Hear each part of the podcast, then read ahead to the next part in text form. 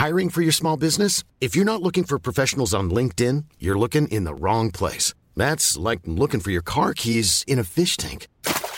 LinkedIn helps you hire professionals you can't find anywhere else, even those who aren't actively searching for a new job but might be open to the perfect role. In a given month, over 70% of LinkedIn users don't even visit other leading job sites. So start looking in the right place. With LinkedIn, you can hire professionals like a professional. Post your free job on linkedin.com slash people today.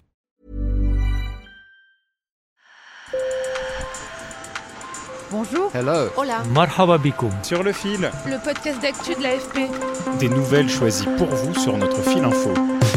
La Chine a bien des priorités cette année, à commencer par l'organisation des JO de Pékin en février.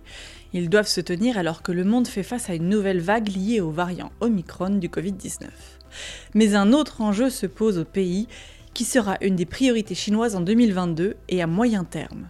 Relancer la croissance, et pour ce faire, la natalité. Sur le fil.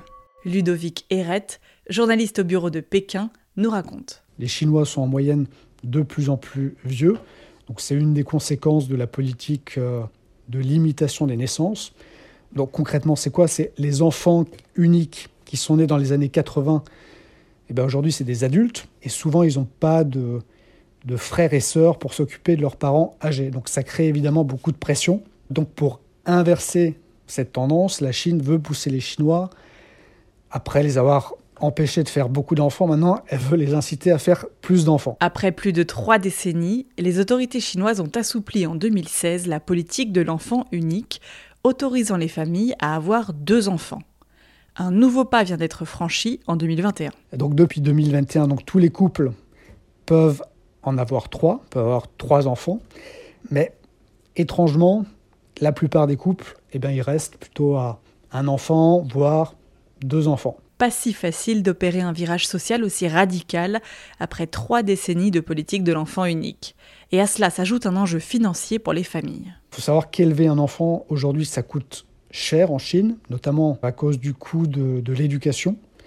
Il y a beaucoup de concurrence pour entrer à l'université, donc les parents, ils dépensent souvent beaucoup pour euh, payer des cours privés, souvent pour acheter un appartement dans un quartier où l'école est meilleure. Donc il y a des, sommes énormes qui sont dépensées par les parents pour l'éducation. Donc avoir trois enfants, c'est vrai que c'est un peu difficile pour euh, les Chinois aujourd'hui. Donc tout l'enjeu pour le gouvernement, ça va être d'essayer de les convaincre de faire plus d'enfants. Le taux de natalité a fortement reculé en 2020, tombant à 8,52 naissances pour 1000 habitants. Le chiffre le plus bas depuis 1978 date de la première publication de ces calculs statistiques. Un arsenal de mesures est donc en train d'être mis en place pour inciter les Chinois à avoir plus d'enfants. Les congés maternité ont été déjà prolongés dans certaines villes il y a quelques semaines. Le gouvernement promet aussi à terme des allocations familiales, là aussi pour encourager les gens à faire des enfants.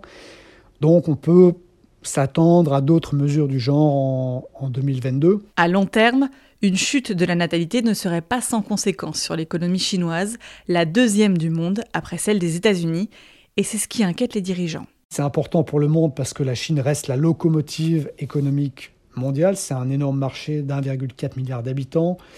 C'est aussi là que sont fabriqués nombre de produits euh, textiles et, et, électroniques notamment. C'est aussi une terre euh, d'innovation.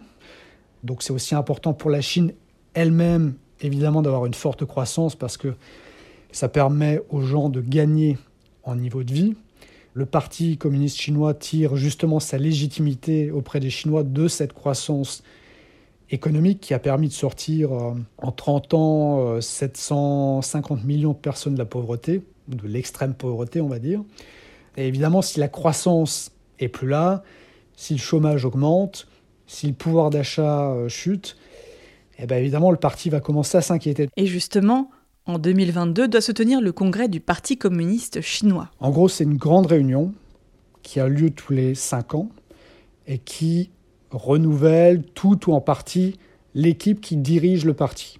Donc, l'équipe qui dirige la Chine. D'après Ludovic Erret, il serait étonnant que Xi Jinping, qui dirige la Chine depuis dix ans, ne soit pas reconduit lors de ce congrès avec son équipe. Ils insisteront probablement sur la qualité de vie des Chinois. Maintenant, le nouveau credo euh, du pouvoir du gouvernement, c'est la prospérité commune. Et certainement, les grands principes directeurs de cette amélioration de la protection sociale, de la qualité de vie, seront certainement tracés euh, lors de ce congrès en 2022. La date du congrès du Parti communiste chinois n'est pas encore connue, mais il devrait se tenir à l'automne 2022. Sur le fil, c'est fini pour aujourd'hui. À demain pour un nouvel épisode.